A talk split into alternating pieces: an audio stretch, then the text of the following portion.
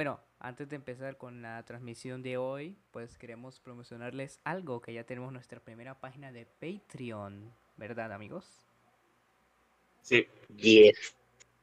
Ah, pues en nuestro Patreon va a ser un dólar de donación por mes para ser nombrado en cada capítulo reciente que saquemos de nuestro podcast. Se vienen futuros podcasts muy buenos y mientras más donen, mejor será la calidad. Entre más donen, mejor la calidad de nuestro contenido, señores. Cada vez iremos mejorando por esa razón y conseguiremos mejores, mejor equipo. Y después de todo, conseguiremos una forma de mejorar aún más y publicitar aún más nuestro podcast. Gracias por su atención. Continúen escuchando.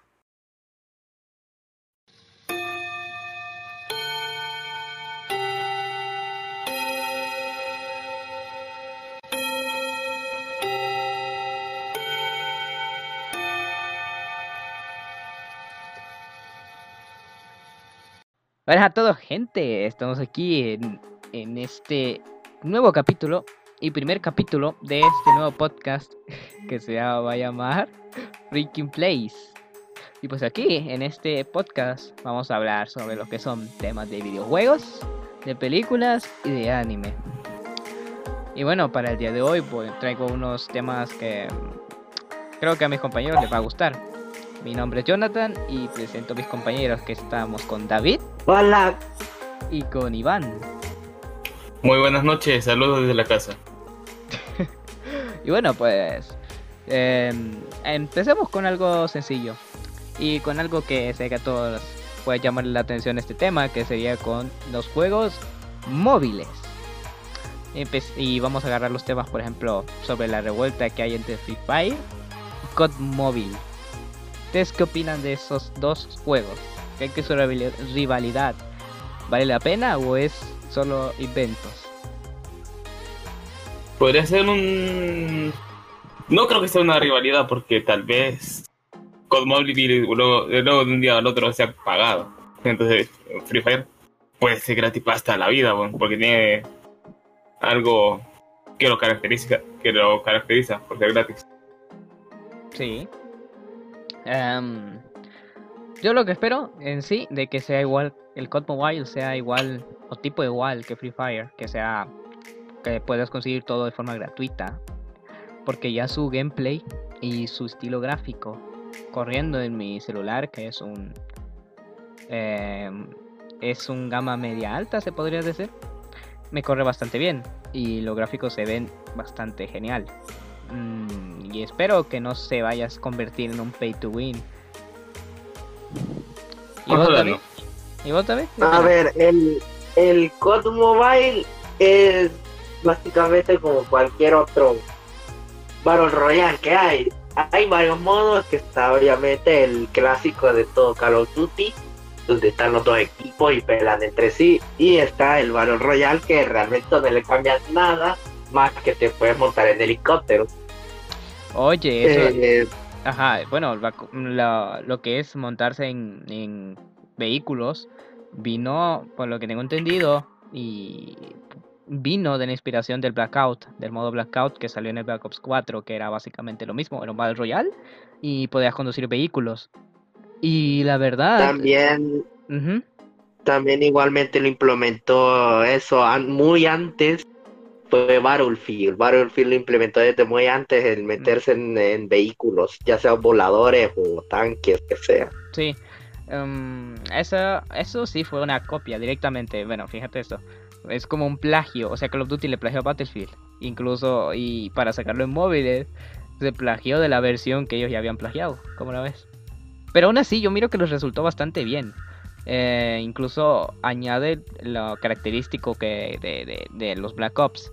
Aunque no es un Black Ops el juego, pero añade esta característica de meter zombies en lugares específicos del mapa. O sea que se aparecen en, la, en el modo zombie de, los, de los Call of Duty Black Ops. eh, aparecen estos mapas aquí. Y ahí es donde específicamente salen solamente, solamente zombies. Porque son fáciles de matar, pero salen. Ahí está el encanto de, de este modo de juego. Que implementa las funcionalidades de los, de los demás Call of Duty. Y también me gustaría ver ya cuando desbloqueen el modo zombie. Oh, vaya. Ups. Se supone que la versión, lo- o sea, la- el evento de... Va a ser un evento de Halloween ahorita, en el cual van a implementar el modo zombies. Mm, yo espero bastante de este modo zombies porque... por lo que han dicho, tiene modo historia. No me llama la atención el modo historia, sino que me llama, lo que más me llama la atención es el modo de por rondas, que es lo más habitual y lo que todos esperamos, lo que somos fans de la saga Black Ops. Como serías tú, David, igual, que te incluís en esta zona. Sí, exactamente. Bueno, hablamos de otro juego móvil que se ha hecho popular y es el Mario Kart Tour. ¿Qué creen ustedes sobre Mario Kart Tour? Si está.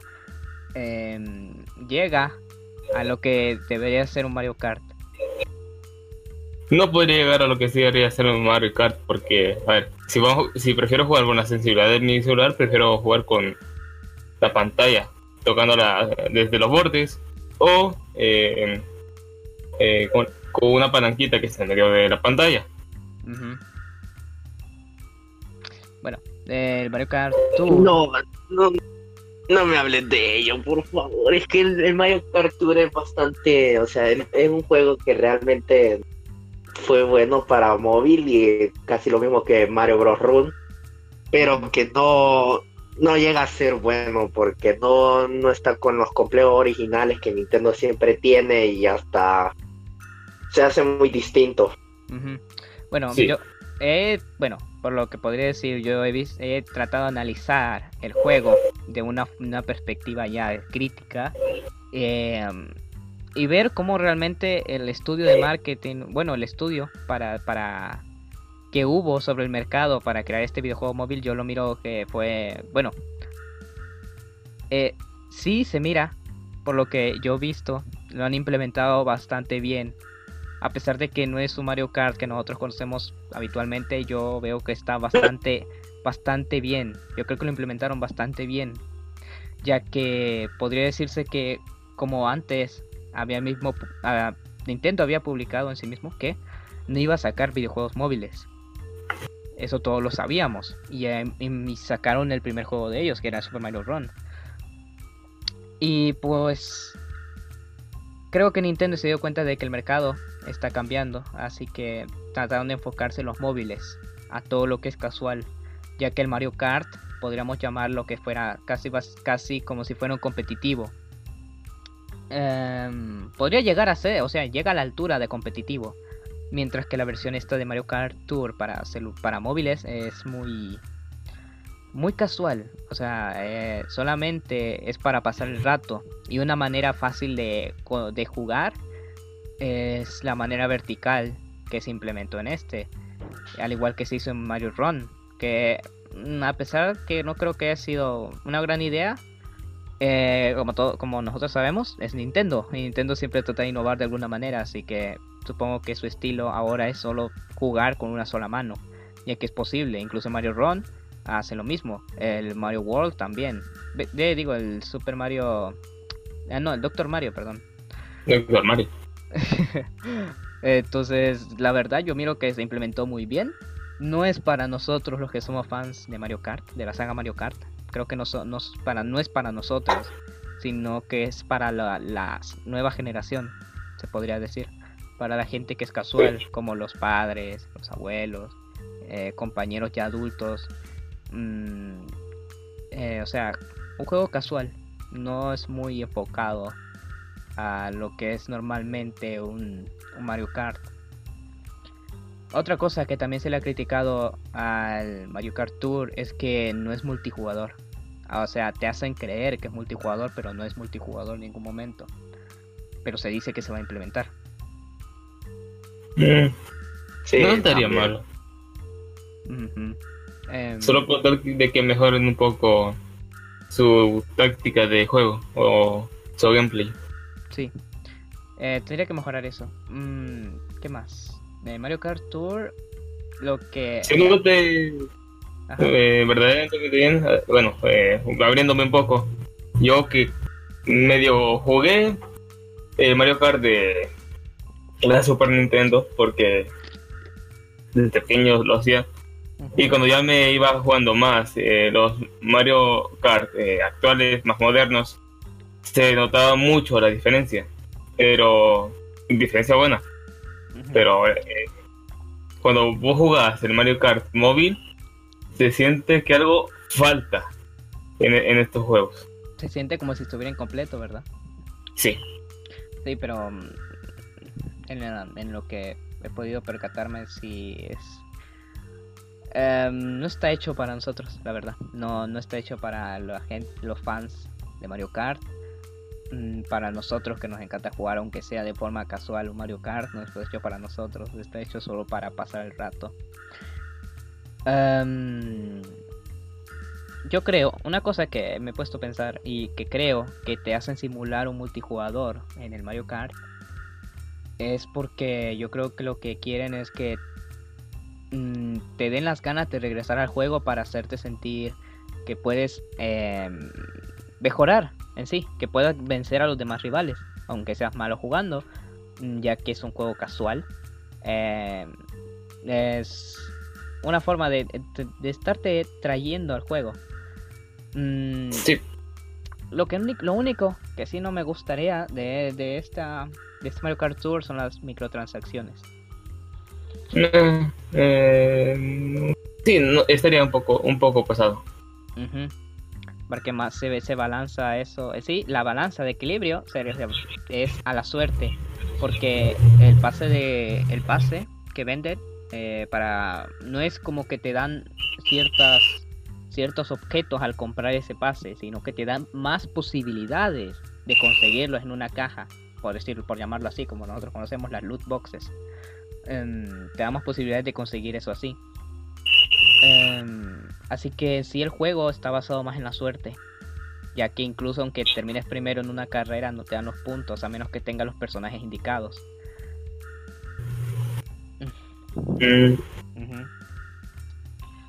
La verdad, incluso implementaron muchos personajes que no son que no son, no son habituales en los Mario Kart. no digamos. Link, ¿verdad? Exacto. Bueno, ya, pues. ¿Una cosa más que agregar ahí, David, en este tema? No realmente. Ok, pues pasemos al otro.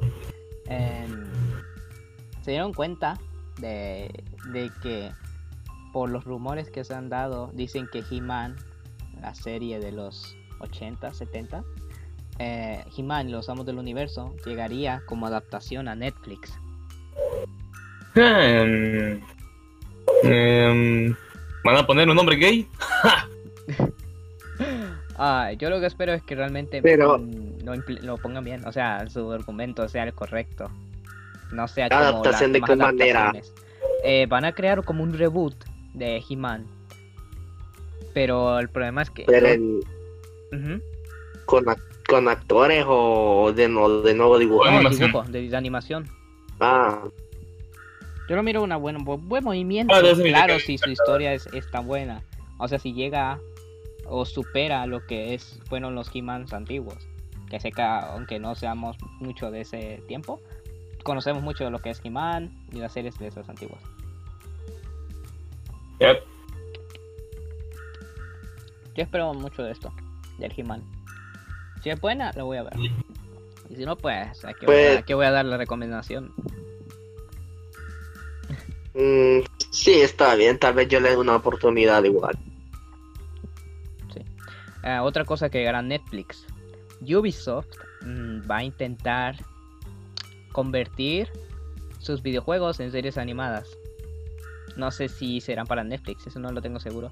Pero sí que va a ser una. van a adaptar algunos juegos, por ejemplo, como han sido Watch Dogs y Far Cry, con- para, la tele- para la televisión, pero dirigida para niños. Lo único que a mí me molesta es que sea dirigida para niños, ya que lo que son estos dos videojuegos eh, se apartan mucho de lo que es, mm, podría decirse, para, la, para los niños más pequeños.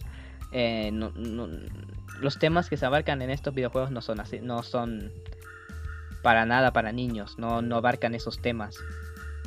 Eh, por ejemplo, digamos, Watch Dogs, eh, el primero era su, trama era bien oscura. Eh, me la jugué toda, eso sí. Eh, incluso me compré los DLCs, pero su trama era bien oscura, bien, podría decirse, tu objetivo, el objetivo del protagonista en este juego era venganza. Y bueno, para no spoilear, no voy a contar cómo termina ni nada, así que eh, lo, lo que busca el protagonista en sí es venganza.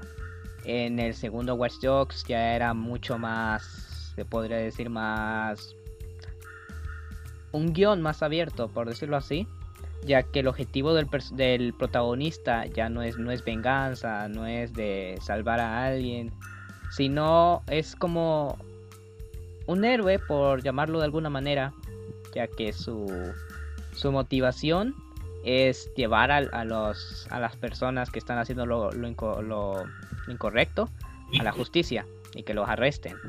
Él no busca ni matar ni nada así como era el anterior protagonista.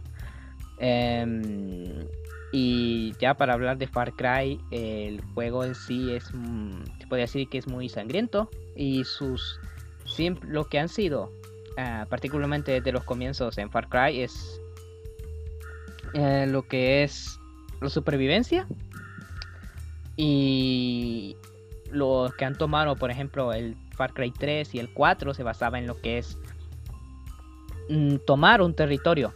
No sé si sabría decirlo si es como un, como de venganza, pero sí el, final del juego se obtiene un se obtiene buscar el territorio, dominar los territorios de, del, del, del, mapeado del juego.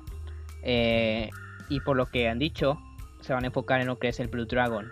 El Far Cry 3 Blue Dragon era un DLC, una expansión, por decirlo así, pero no necesitabas tener el Far Cry 3. O sea, podías comprarlo directamente y jugarte solo ese como si fuera un juego independiente.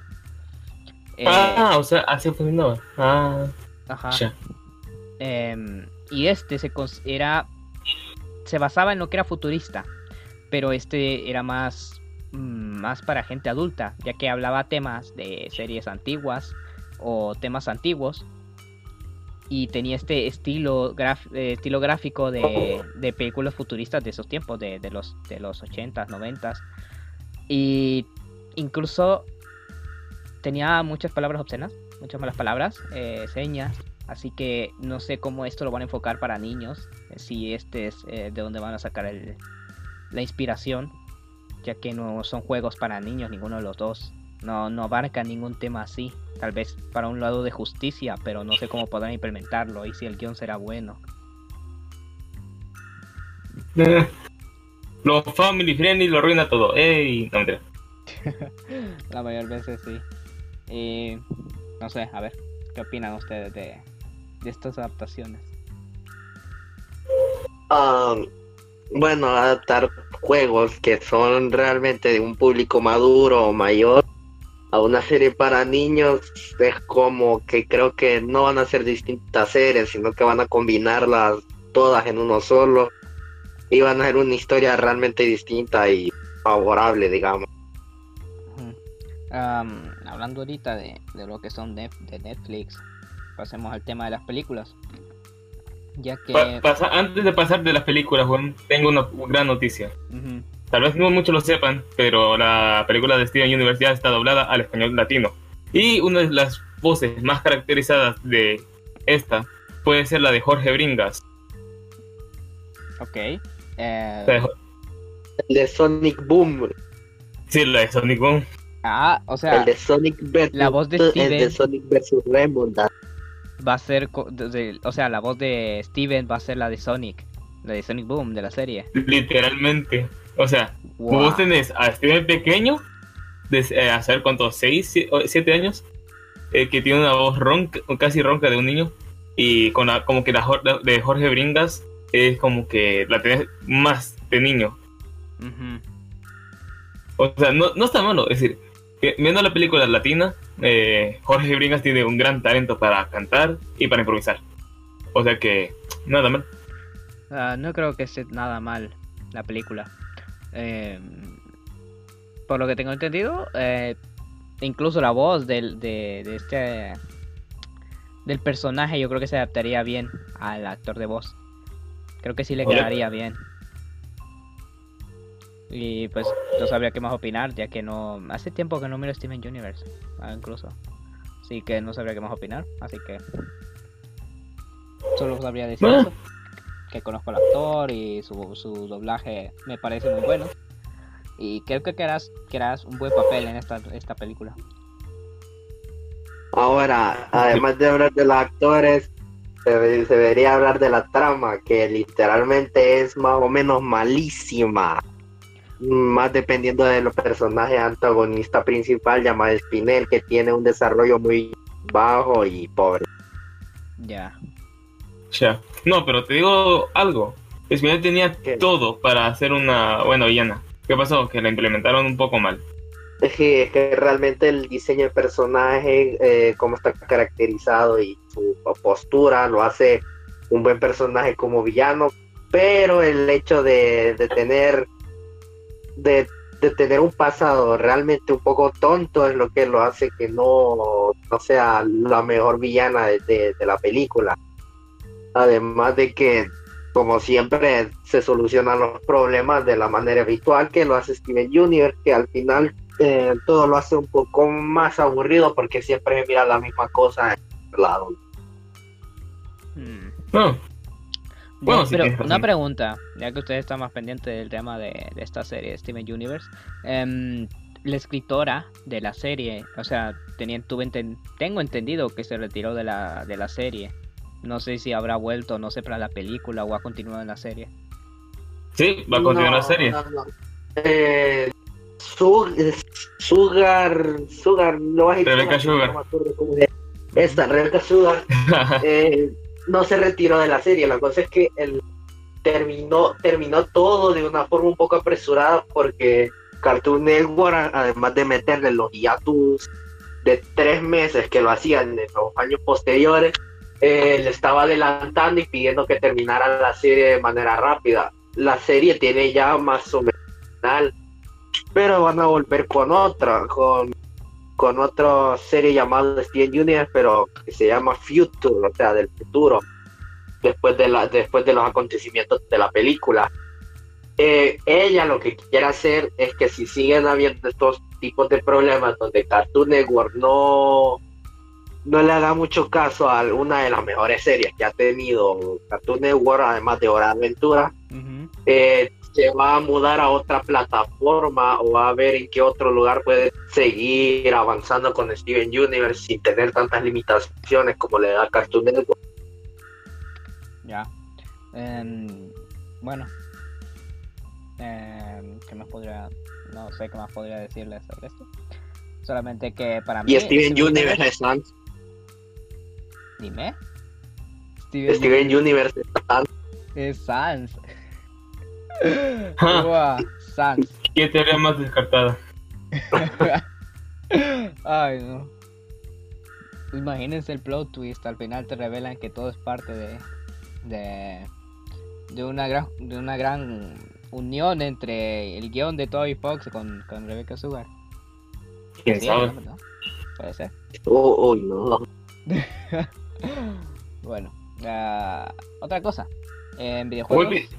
Ajá. Solo para terminar, eh, la, la, segun- la siguiente temporada de Steven Universe será eh, estrenada posiblemente en diciembre de este año. Ok. Bien. Vamos a ver si le doy otra oportunidad. Tal vez no me pierda mucho desde donde me quedé. Ok. Mm, bueno. Eh, ¿Se dieron cuenta ustedes sobre la demanda que hizo lo hicieron los creadores de Cuphead? Sobre que eh, acusan a un juego indie de plagiarles. Sí, me di cuenta. Sí, sí lo sé. Bueno, eh, para los que no sepan, el juego es, como, como lo acabo de decir, un juego indie llamado Enchanted Portals que eh, salió recientemente y ah, los creadores de Cuphead lo han, ah, lo han acusado de plagio, ya que su estilo gráfico es muy, es muy parecido a lo que es Cuphead y el gameplay se podría decir que es un poco similar, así que mm, no sé. Yo estoy entre sí y no, de, o sea, estar en el lado de Cuphead o de este nuevo juego que- indie. Realmente el, el hecho de que lo plagien, porque la idea puede ser buena, Sí, pero lo implementan igual a Cuphead, o sea, ¿por qué disparar con las manos? ¿Por qué volar mientras disparas con las manos? ¿por qué matar al personaje y poder revivirlo? ¿Por qué hacer, ¿cómo se llama? Los parries también se pueden hacer. ¿Por qué hacer dashes de la misma manera que lo hacen los personajes de Cuphead? Porque ya el estilo gráfico y la manera de jugar de los run and gun no son un plagio en sí, sino más bien la jugabilidad y la interfaz de cómo lo hicieron. Para mí, o sea, para mi, mi opinión, eh, yo creo que este juego indie hubiera dado mucho de sí si no- solo se hubieran inspirado en el juego de Cuphead, ya que por lo que se ve es casi una copia de Cuphead. Mm, es- Sí, igualmente los jefes. Los jefes en realidad los noto muy, muy, Mira. muy flojos. su gameplay es y casi igual al de Cuphead. Y su estilo gráfico, o sea, em, no sé qué pudieron haber tenido en mente estos desarrolladores indie al crear este juego tan parecido a, un juego ya exitoso del 2017. No sé, creo tal, tal vez, a mi parecer, creo que quisieron inspirarse en este juego, pero al, llevar tanto avanzado, eh, re- resultó que el juego era igual al Cuphead, pero no, no supieron cómo, cómo arreglarlo, así que aún así lo lanzaron. Pero la verdad se nota que podría decirse que es un plagio.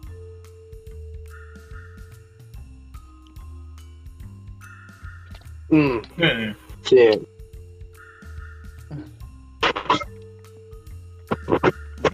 Um, Nada más que agregar en este tema. Nada. Ok, pues pasemos al otro de que ustedes qué piensan sobre Joker, ya que Joker de momento así una por lo que ha dicho IMDb, que es una, una página web que se basa en hacerles una review a las películas que salen y él ha propuesto de que es una de las mejores películas de la historia y que va a ser va, ha marcado un antes y un después en el cine. Hmm. Joker no lo he podido ver, pero por lo que me han dicho, me han comentado, es muy buena la película, ya que no se basa solamente en lo que es su narrativa, el villano, sino que se trata de profundizar y tratar de hacerte sentir una conexión con, el- con este villano muy famoso de la saga de Batman, que para para rematar a esta película eh, es solamente de Joker. No sale Batman, no salen, mm, se podría decir, perso- personajes de héroes, sino se basa solo en Joker, en su pasado, en cómo eh, se podría decir que sufrió, al igual que algunas personas, como nosotros podemos sufrir en algún momento, y, por esta razón eh, decidió ser como es y se hizo tan famoso. Así que en esta película tratan de representar lo que pasan millones de personas en el mundo. Que puede decirse que es depresión, que es maltrato, que es bullying. Pues mm, yo creo que puede ser una gran película. Le voy a dar una oportunidad en estos días. am, en ir a verla. Yo también. A ver, más, más que todo, eh, yo que yo ya la he visto, eh, la película tiene un desarrollo increíble. En principio, no voy a dar spoiler, ¿verdad? Pero en principio es porque el personaje en sí, que a ver, el actor, si no mal recuerdo, se llama Joaquín Phoenix, quien fue, fue el protagonista de la película. Que no, el, que el personaje pues, era una estadía normal, vivía normal, trabajaba. Y el problema es que le, le pasan cosas de tal manera que llegan a, a tener enfermedades mentales, como esquizofrenia, las adicciones, se empieza a reír solo, la depresión, la tristeza, a tal punto que llega a matar a las personas sin sentir ningún tipo de remordimiento por ellas.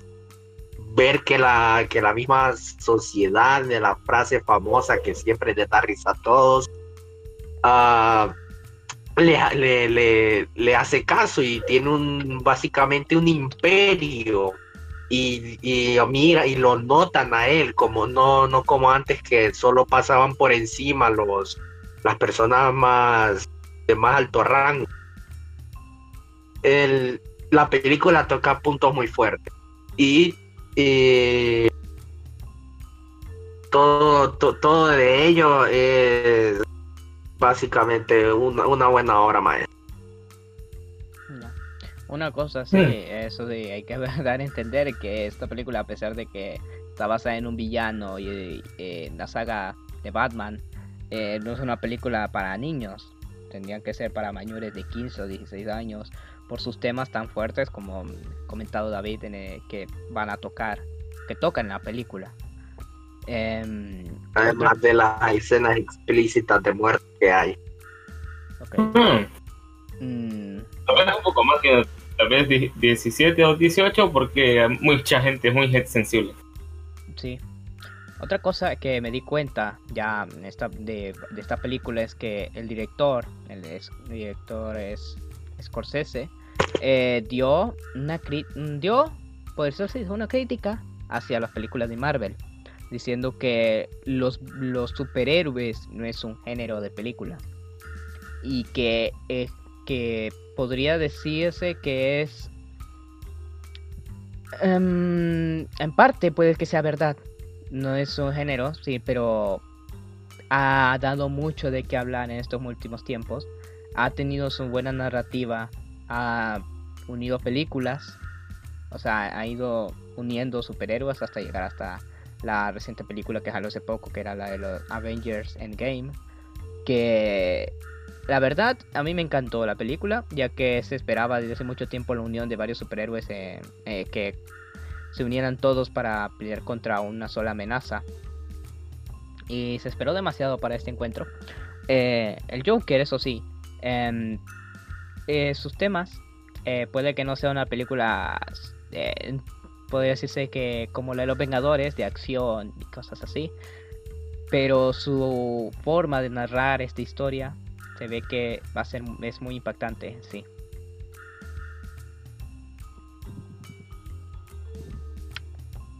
Sí, igualmente, igualmente el, hecho de que, bueno, el género de los superhéroes es un, es un género en sí, pero no, no es un género fácil de hacer, que igualmente tienes que crear el propio mundo, los personajes, fondo de la historia y entre muchas otras cosas, sus limitaciones, poderes, sus debilidades, todo lo tienes que tomar en cuenta aunque no se note en la gran pantalla. Bueno, esa crítica, la crítica de Scorsese sí creo que le afectó mucho. Incluso algunos actores del reparto de Los Vengadores han respondido a esta crítica. La verdad creo que sí les tocó un punto muy fuerte a estos actores, ya que se les nota el esfuerzo que le hicieron al realizar estas películas. Y de que un director les venga a criticar así, entiendo su, su postura de algunos de estos ac- de, algunos de estos actores, como puede ser Ron Robert Downey Jr que incluso hizo una respuesta. Mm, bueno. David, ¿algún algo más de que tú crees que podamos comentar sobre esto? Mm, bueno, no realmente. Yo ya dije lo que quería decir. Ok. mm, bueno. Ah, otra cosa. ¿Ustedes qué opinan de la, de la anunciada PlayStation 5 que va a salir a, fi- a fines de 2020? Por lo que ha comentado Sony. Pues no, no he visto las noticias realmente, así que no podría comentar.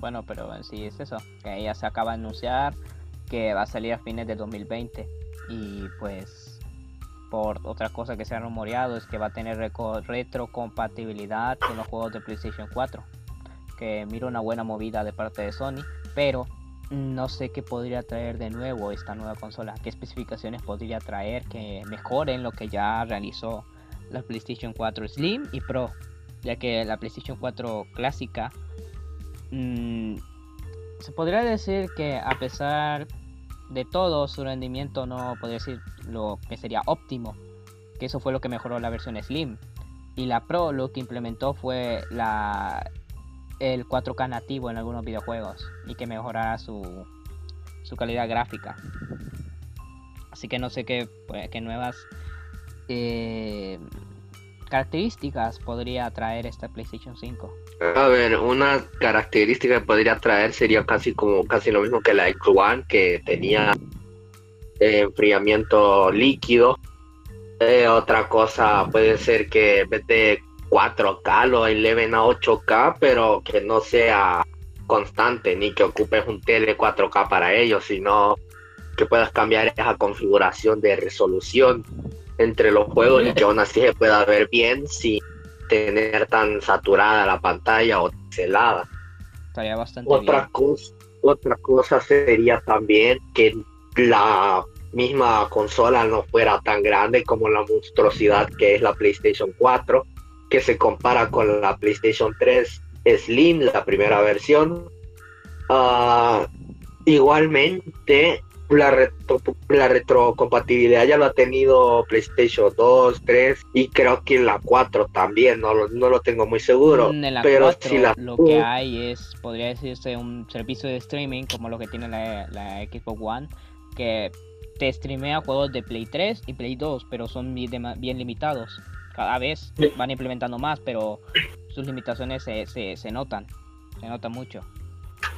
Bueno, y en la PlayStation 5, si logran meter retrocompatibilidad de la PlayStation 4, sí está bien, pero dejarlo hasta la PlayStation 4 es un poco tosco, porque deberían de dejarlo hasta la PlayStation 3, que también pueda tener compa- retrocompatibilidad, y dejar un, no sé, tienda virtual para la PlayStation 2 y PlayStation Sí, una cosa que da miedo para estos tiempos, se podría decir que cancelen los servicios de PlayStation Store, que lo más seguro es que no lo hagan, ya que en la Play 4 aún puedes, te, te muestra el catálogo de PlayStation Vita y PlayStation 3 para, para obviamente comprarlos. El problema es que va a llegar, puede que llegue algún momento que los servidores se cierren para el PlayStation 3. Así que eh, ahí está, podría ser un, un problema.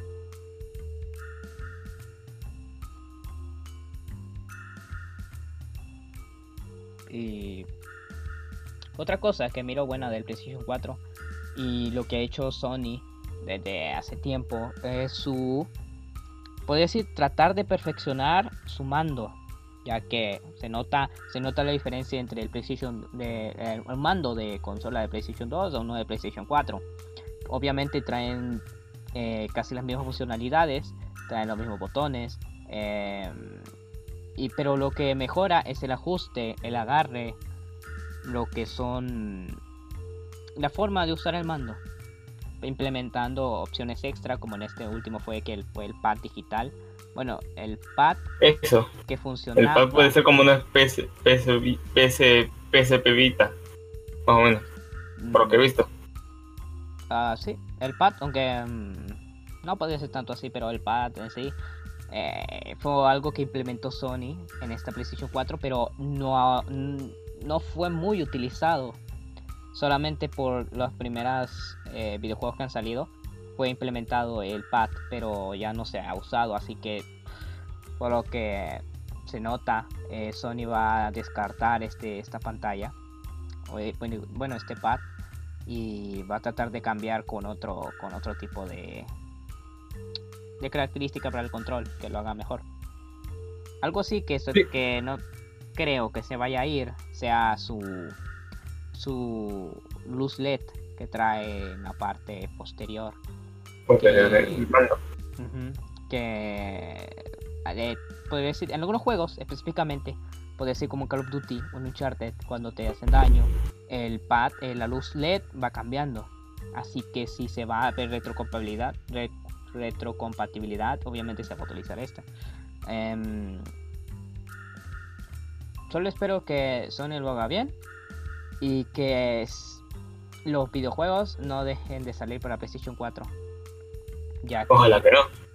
Ah, ya que como sucedió para, para la PlayStation 4 cuando salió The Last of Us, eh, que salió para a fines del ciclo de vida del PlayStation 3, eh, lo que decidió hacer Naughty Dog, no, no estoy seguro si fue por idea de Sony, pero decidieron remasterizar el juego para PlayStation 4 que corría a 60 FPS y ya que corría a 60 FPS estables, te daban la opción de poder establecer 30 FPS para que poder jugar con, con esta calidad.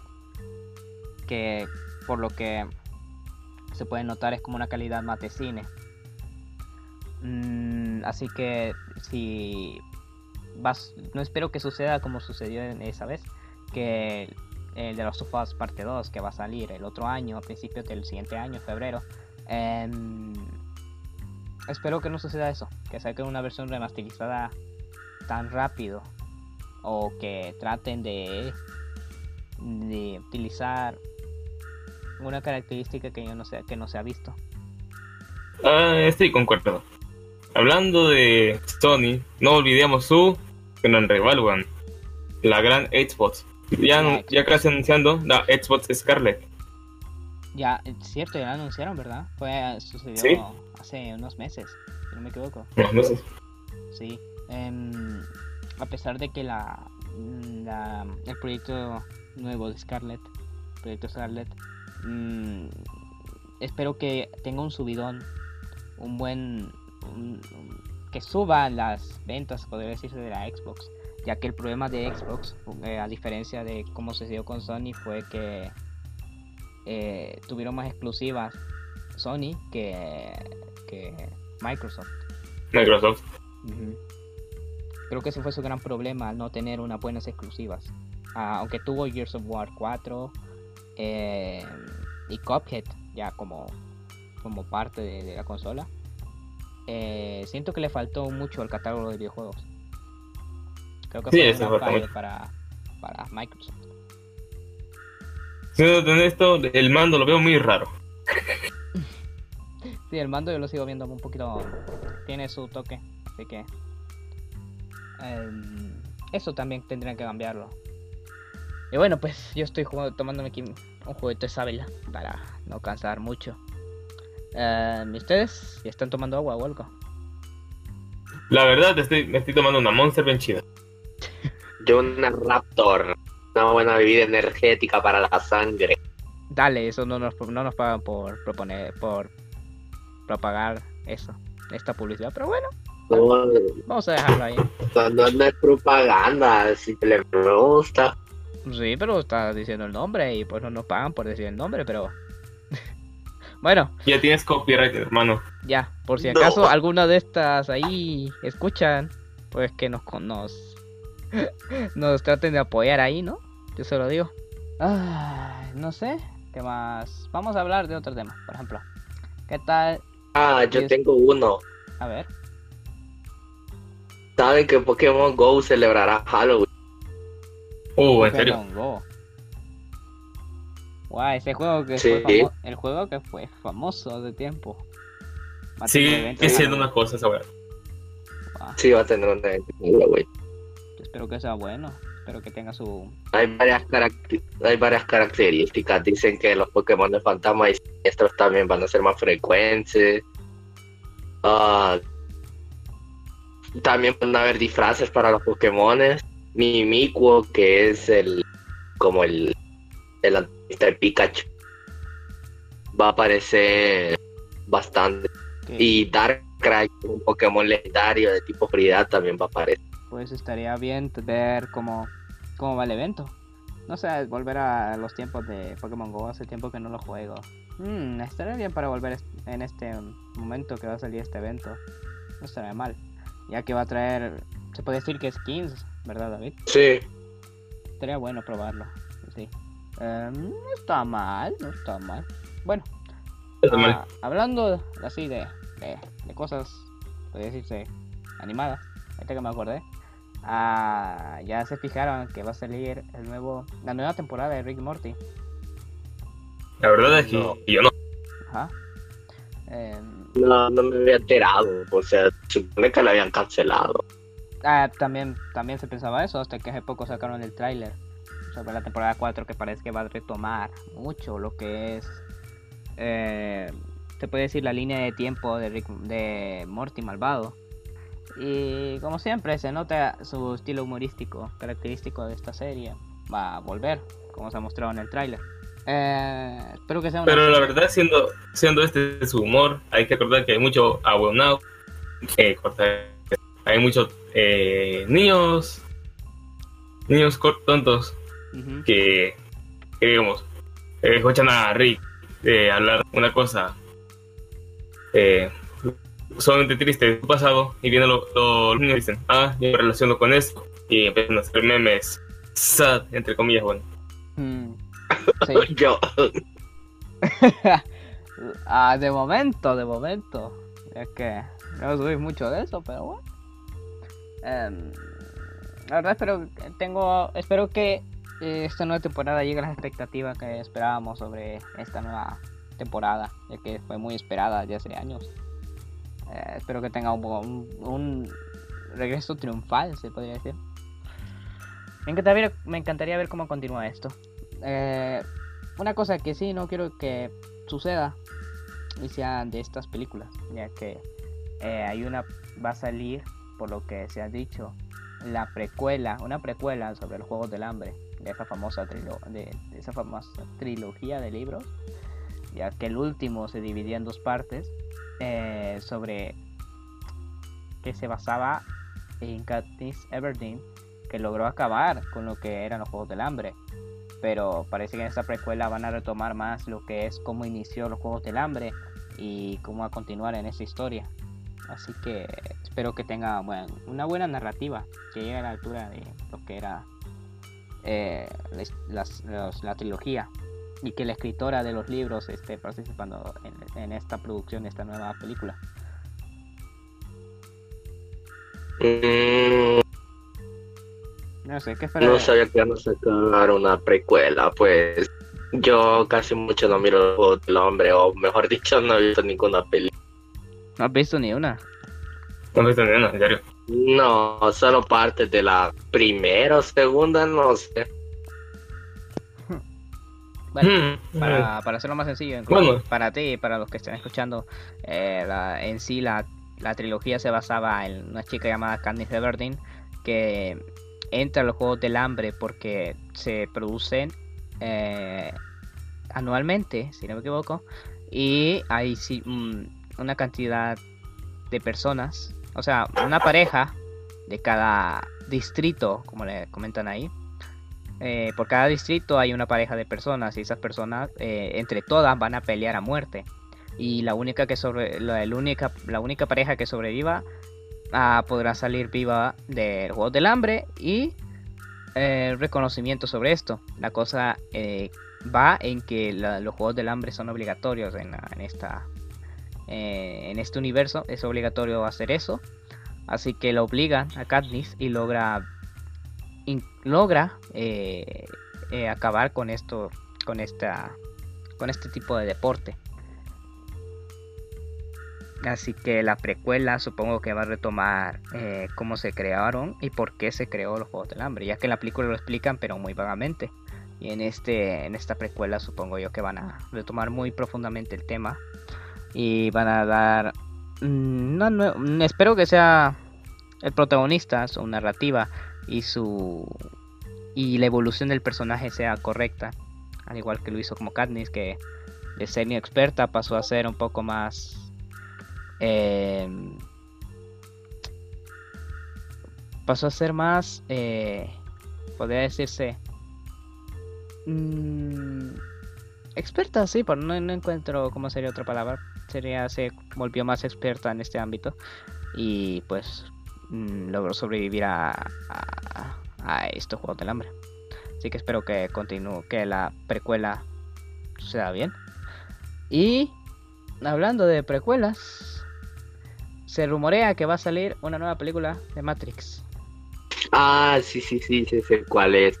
También, igualmente, con la nueva película de Matrix, lo que hicieron fue promocionarlo con el nuevo juego que hay en Mortal Kombat, que lo metieron como un personaje nuevo. No sé si un DLC, pero está como un nuevo personaje, el, el Matrix.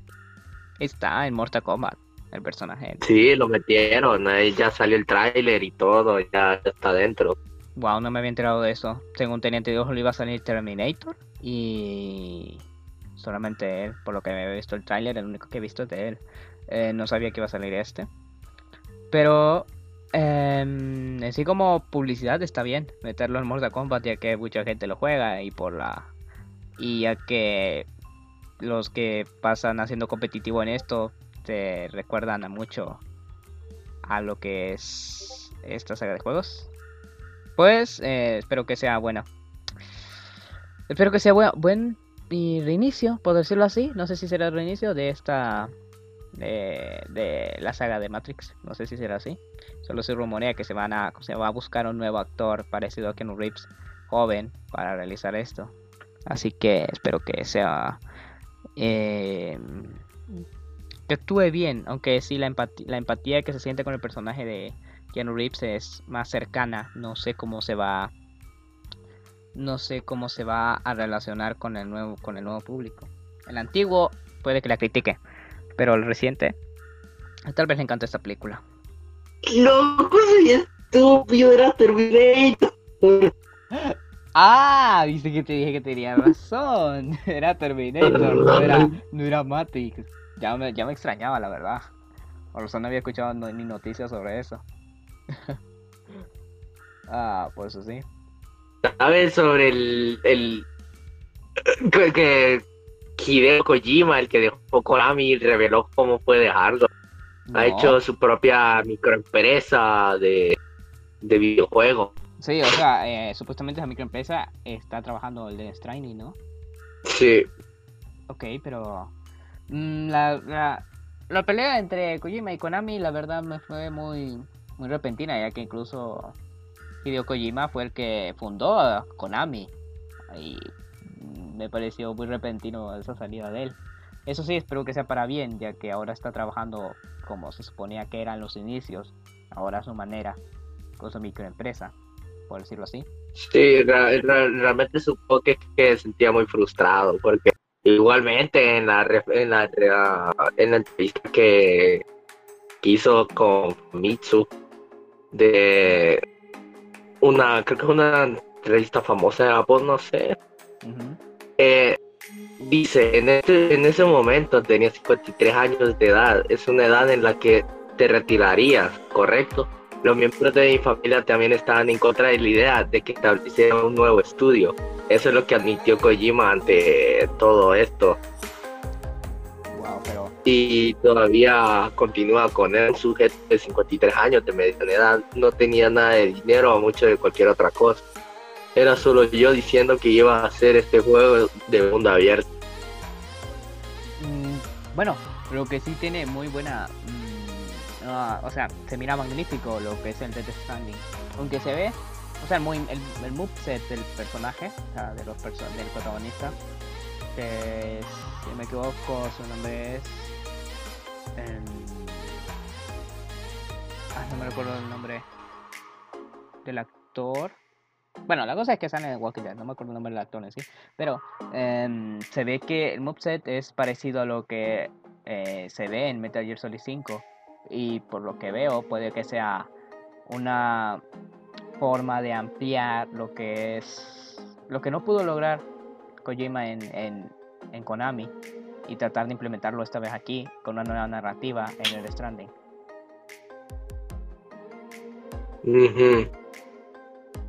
Estaría genial ver, ver la versión final del juego. Me encantaría probarlo. La verdad, me llama mucho la atención. Aunque no creo que me lo termine ya que es mundo abierto. Y para mí los mundos abiertos son, no sé, no, no nunca me los logro terminar, la mayoría. Concuerdo también. Pues, bueno, eh, supongo que aquí podemos dar por finalizado este podcast. Eh, ¿Algo que quieran agregar aquí, amigos? No. Soy Speedrunner. Síganme. Me llamo Tazboy. ok, propaganda. Pues entonces síganme en mi Instagram. Como voy a tener un. Yo voy a tener un. Yo también voy a tener un canal de YouTube. Y también pueden seguirme en Instagram como Iván, José 50. Y en YouTube como de 5. Ok. Uh, pues supongo que aquí terminamos esta transmisión. Así que hasta la próxima. Eh, hasta el próximo episodio. Hasta de este la próxima. pues buenas noches. Buenas noches, días, tardes a todos. Buenas noches. Que la pase bien. Bye.